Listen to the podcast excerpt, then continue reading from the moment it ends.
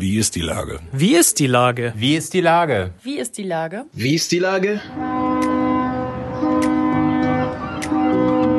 Der fast tägliche Podcast mit Lars Meyer.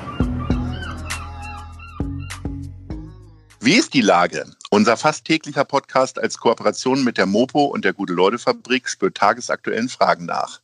Macher, Musikerinnen, Models, Mütter und Politiker, genauso wie Schwestern, Schweißer, Freiberufler oder Helfer, kommen knapp 15 Minuten zu Wort. Die Auswahl ist rein subjektiv, aber immer spannend und überraschend. Mein Name ist Lars Meyer und ich rufe fast täglich gute Leute an. Unser Partner, der das diese Woche möglich macht, ist die Doppelpack-Edition Meierlikör von Mensch Hamburg für 30 Euro gegen die Kälte. Jedes Doppelpack bedeutet ein Hotelzimmer für einen Obdachlosen. Herzlichen Dank. Heute befrage ich die neue Chefin von Hinz und Kunz, Annette Bruns. Ahoi, Frau Bruns. Ahoi, Herr Meier. Liebe Frau Bruns, einen neuen Job antreten, zudem ein Job als Chefredakteurin in der Krise. Ist das leichter oder schwieriger, weil man sich noch nicht so viel äh, ans Personal gewöhnen muss, weil man die ja gar nicht sieht? Nein, das ist natürlich für alle Seiten eine riesige Herausforderung. Ich glaube, neue Chefs oder Chefinnen sind immer eine Herausforderung. Und ähm, gerade wenn sie von außen kommen, aber sogar sagt man manchmal, wenn der, wenn der Kollege Chef wird, kann auch schwierig sein.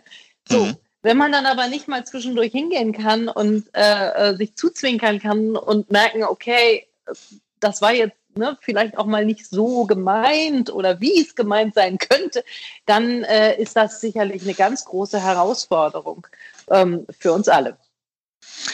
Äh, Sie haben 25 Jahre zuvor beim Spiegel über schwere Politik geschrieben und jetzt treibt es Sie gewissermaßen in den Boulevard im wortwörtlichen Sinne.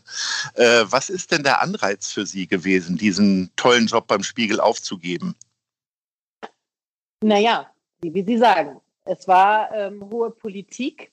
Was Hinz und Kunst macht, ist auch Politik. Das heißt, da haben wir ja schon mal ganz stark den gemeinsamen Nenner. Ich bin sozusagen ein äh, politisches Tier. Ich war ja, bevor ich bei ähm, Hinz und Kunz war, äh, beim Greenpeace-Magazin und ähm, auch das ist nicht zufällig passiert. Mein Ausbilder, Wolf Schneider in der Henry-Nannen-Schule, hat damals zu mir gesagt, Frau Bruns, dafür habe ich Sie nicht ausgebildet und dafür war Greenpeace-Magazin. Und ich wette, wenn ich ihm jetzt sagen würde, Herr Schneider, und jetzt bin ich bei Hinz und Kunz und quäle mit Ihrem Deutsch für Profis meine netten MitarbeiterInnen dort, dann würde er wieder sagen, oh Gott, Frau Bruns, auch dafür habe ich Sie nicht ausgebildet. Und wissen Sie, Herr Mayer, so bin ich eben. Wie ist das denn, wenn man mit dem Halbgott der Buchstaben so einen Förderer und Lehrer hatte? Kommt, erscheint er einem wirklich häufiger tatsächlich im Arbeitsalltag? Ja. Also damit ist Wolf Schneider gemeint. Für die Leute, die ihn nicht kennen, sollten ihn googeln. Er ist im Grunde ja so der große Lehrmeister des neueren Journalismus hier in Deutschland. Ja, richtig. Nein, äh, es ist tatsächlich so. Ähm, man muss mit ihm politisch nicht auf einer Linie sein. Und ähm, das ist, sind wir beide nun mal garantiert nicht. Aber er hat tatsächlich mit seiner Sprachförderung ähm, äh, uns alle, die wir bei ihm SchülerInnen waren, so geprägt. Über dieses Innen würde er auch stolpern. Ich bin auch noch nicht so sicher, ob ich das so mag, aber es ist ja nun mal so, dass wir äh, gendergerecht versuchen zu sprechen und zu schreiben. Ähm, jedenfalls, ja, was er aber gesagt hat dazu, dass wir vielleicht nicht ganz so viele Adjektive benutzen oder die Einschübe auf eine gewisse Länge äh, begrenzen, damit der Leser nicht am Ende wirklich völlig aus der Kurve fliegt, wenn dann das nicht kommt, was man ja im Deutschen nach hinten stellen kann. Mhm. dann, ähm, und ich habe das, glaube ich, ganz gut jetzt vorgemacht, was Herr Schneider mhm. nicht mag und uns wirklich ausgetrieben hat, dann geht einem das in, äh, ins Fleisch über und ähm, damit triezt man dann andere oder eben äh, man äh, trifft, äh, beim Spiegel war das ziemlich oft, ähm, auf äh, Leute, die einen Text redigieren, dann angucken und sagen, du weißt schon, dass das nicht geht, ne? weil zum Beispiel sie dürfen unter Schneider, und ich finde, da hat er völlig recht, man kann nicht schreiben, hm, das ist ja eine tolle Sache, Komma, lächelte er. Ein Lächeln mhm. ist kein Verb des Sagens. Ja, das hat mhm. Schneider eben ein, eingeprägt und äh, wenn man es dann anders mal gemacht hat, merkt man, liest sich tatsächlich besser, wenn man schreibt, sagte er. Mit welchem journalistischen Anspruch gehen Sie denn jetzt an die neue Auf Ausgabe äh, ran? Also für viele ist Hinz und Kunst natürlich ein, ein mahnendes äh, Magazin, was uns immer wieder daran erinnert, dass es viele Leute gibt in dieser Stadt, die keine äh, Bleibe haben. Äh, und sie tun dann Gutes, indem sie es kaufen. Es ist aber ja auch ein sehr journalistisch anspruchsvolles Magazin und hat sich hier zu einer festen Größe etabliert, weil es ganz tolle Reportagen hat, ganz tolle Artikel. Ähm, welche Farbe wollen Sie dem noch hinzugeben jetzt? Ja, das ist ja, äh, Sie haben es eigentlich beschrieben, Herr Mayer. Ich muss dem gar nichts hinzufügen. Die Leute sollen es nicht kaufen, nur um Gutes zu tun, sondern sie, eigentlich hoffe ich, dass die äh, äh Leute hin zum Kunst kaufen, weil sie sagen, wow, da steht was drin, was mich interessiert. Ähm, und zwar alles Mögliche. Das, ich finde auch, man kann deswegen Veranstaltungstipps allein kaufen. Man kann sich aber auch eben über eine tolle hintergründige Reportage freuen aus, ähm, aus Hamburg, aus allen äh, Milieus, ja, äh, die Hamburg hat. Ähm, und die man vielleicht sonst nirgends findet. Und darum bemühe ich mich, bemühen wir uns, uns alle. Ähm, und dass man dabei noch Gutes tut. Ähm, das finde ich eben eher für den, äh, von, von, vom Leser aus gesehen sollte es eben dabei sein, ja, weil man ja nicht immer Zeit hat, sich ähm, mit dem Verkäufer äh, lange zu unterhalten. Dass das natürlich an einem Samstag, wo man Zeit hat, vielleicht dann auch noch passiert, das ist das Wunder, Wunderschöne daran, denn ich glaube, neben den Erlösen für den äh, Verkäufer, Verkäuferin ist der Kontakt mit den Kunden das Allerwichtigste, was Hinz und Kunst schafft. Womit wollen Sie denn äh, die Leserin äh, in, der in Ihrer ersten Ausgabe sozusagen locken? Naja, ich weiß nicht, ob Sie die erste Ausgabe schon haben. Ja. D dann sehen Sie es ja. Also, ja, wir wollen es ja, den, ja den Hörerinnen erklären.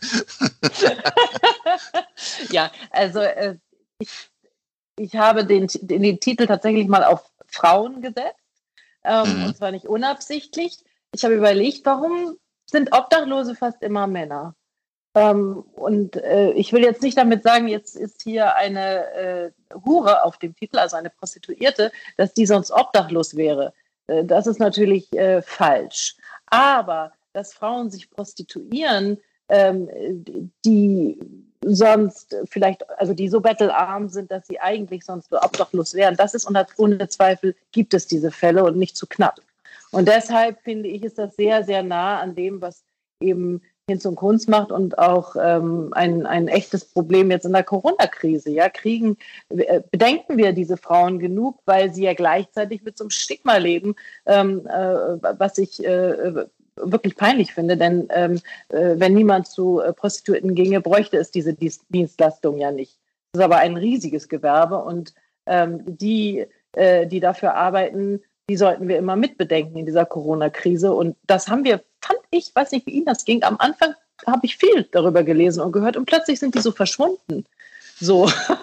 so, das ja. ist ja auch verboten. Es ist nicht nur verboten, äh, Schreibwaren zu kaufen. Ja, darüber mhm. haben wir ja in der äh, Januarausgabe geschrieben, Alternativen zu Amazon. Ja, was ist mit unseren kleinen mhm. Läden? Wollen wir, dass die Papetrien und ähm, ähm, kleinen Restaurants und all das untergeht und an Lieferando und Amazon fehlt, was können wir dagegen tun, äh, sondern eben auch, ähm, was ist mit ähm, Prostituierten, ähm, Frauen wie Männern übrigens, ähm, äh, wie kommen die durch die Krise und äh, denken wir genug an die? Das ist ein, ein Thema. Ähm, ein anderes Thema, äh, was ich sehr schön fand, äh, hat meine Stellvertreterin Annette Voivode geschrieben über Spazieren und Staunen. Also das, wir werden ja alle ein bisschen depressiv, oder? Jetzt in dieser äh, Pandemie und diesem Isoliertsein. Spazieren gehen hilft auf jeden Fall. Ja. Spazieren hilft und zwar eine besondere Art des Spazierengehens. Und dieses langsame genau hinschauen, das sie im Eilbecker Park getan hat, zusammen mit einer Profispaziererin äh, sozusagen, ähm, mhm. das ist unglaublich, was man entdeckt. Und ich finde, der Fotograf, der sie begleitet hat, hat das auch ganz toll äh, gezeigt. Also, dass selbst etwas Müll, wenn man genau hinguckt, so kann schön aussehen. Wenn ich mich darauf einlasse, dann entdecke ich selbst in einem Stadtpark um Toast von Straßen eine Schönheit und, und finde sozusagen, ja, finde zu mir, das klingt immer so esoterisch, aber werde vielleicht ruhig und beruhigt und ich glaube, das brauchen wir alle brauchen ja enorm viel Geduld im Moment. Ähm, dann haben wir mit einem Armutsphilosophen gesprochen oder Reichtumsphilosophen. Es würde beides würde passen. Also jemand, der sich mit der Verteilung von Geld und, und der einfach ganz klar sagt, ah, mehr als eine Million Euro im Jahr braucht kein Mensch. Da sollte der Staat sagen, so, ne, der Rest geht an den Staat. Finde ich ja mal eine äh, coole Idee, ehrlich gesagt.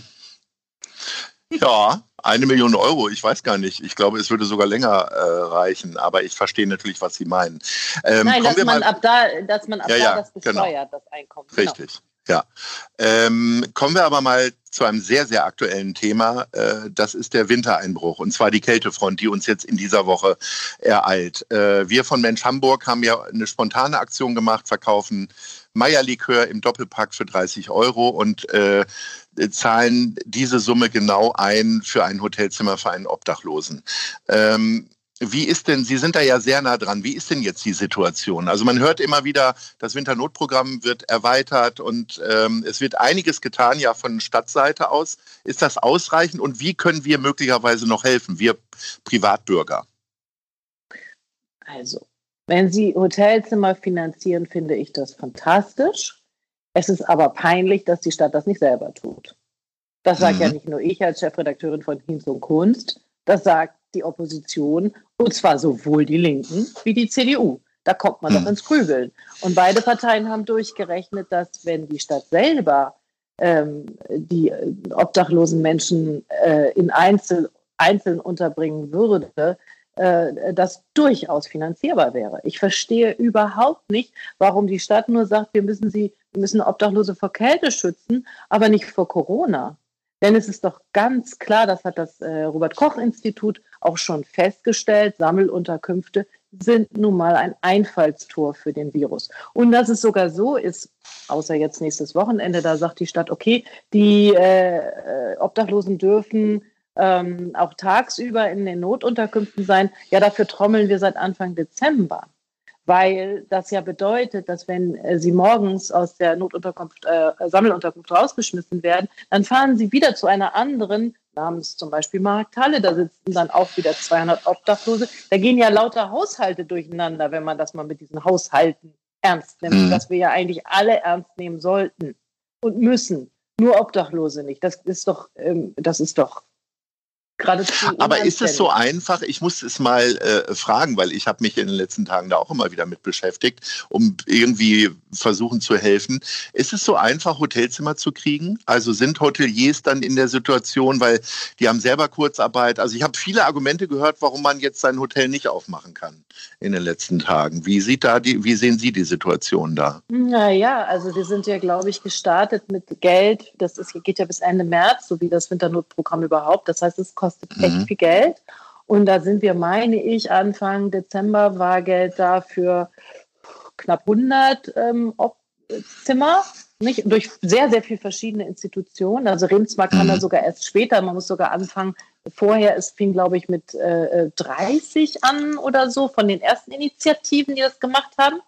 Und äh, dann kam äh, die große Spende von Remsmar und plötzlich waren es 100 und heute sind wir bei 140 und es werden immer noch mehr. Und das zeigt doch, natürlich, es gibt auch Montage, äh, Monteursheime, die sich freuen, wenn sie die jetzt auslasten können. Also es müssen ja nicht Hotels sein. Wir denken da vielleicht immer an, ans Atlantik. Nein, das ist sicherlich schwierig.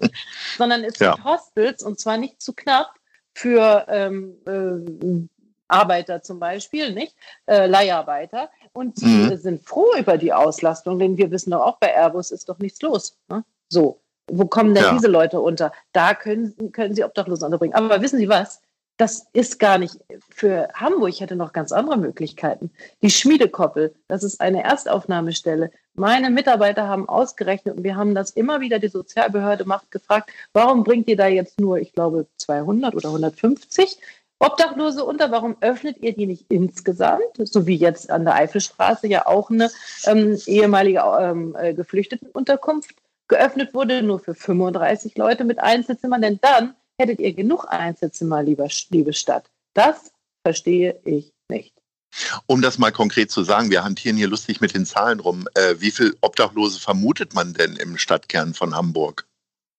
2000. Weil richtig zählen kann man die ja nicht, ne? Nee, die letzte Zählung ist von 2008, äh, von vor drei Jahren. Ja. Ähm, und da waren es 2000. knapp, also knapp 2000. Man denkt, dass es heute mehr sind, weil die Tendenz äh, eher nach oben geht. Liebe Frau Bruns, ich bedanke mich äh, für dieses äh, tolle Gespräch mit schweren Inhalten. Ähm, ich hoffe, dass Sie mit Ihrem Wirken einiges bewirken können. Immer wieder natürlich das Schild für die Obdachlosen hochhalten und vor allen Dingen tolle journalistische Qualität liefern. Jeden Monat für 2,20 Euro. Das sollte jeder haben. Hinz und Kunz. Das war die Chefredakteurin Annette Bruns. Herzlichen Dank. Gerne, danke schön, Herr Mayer. Tschüss.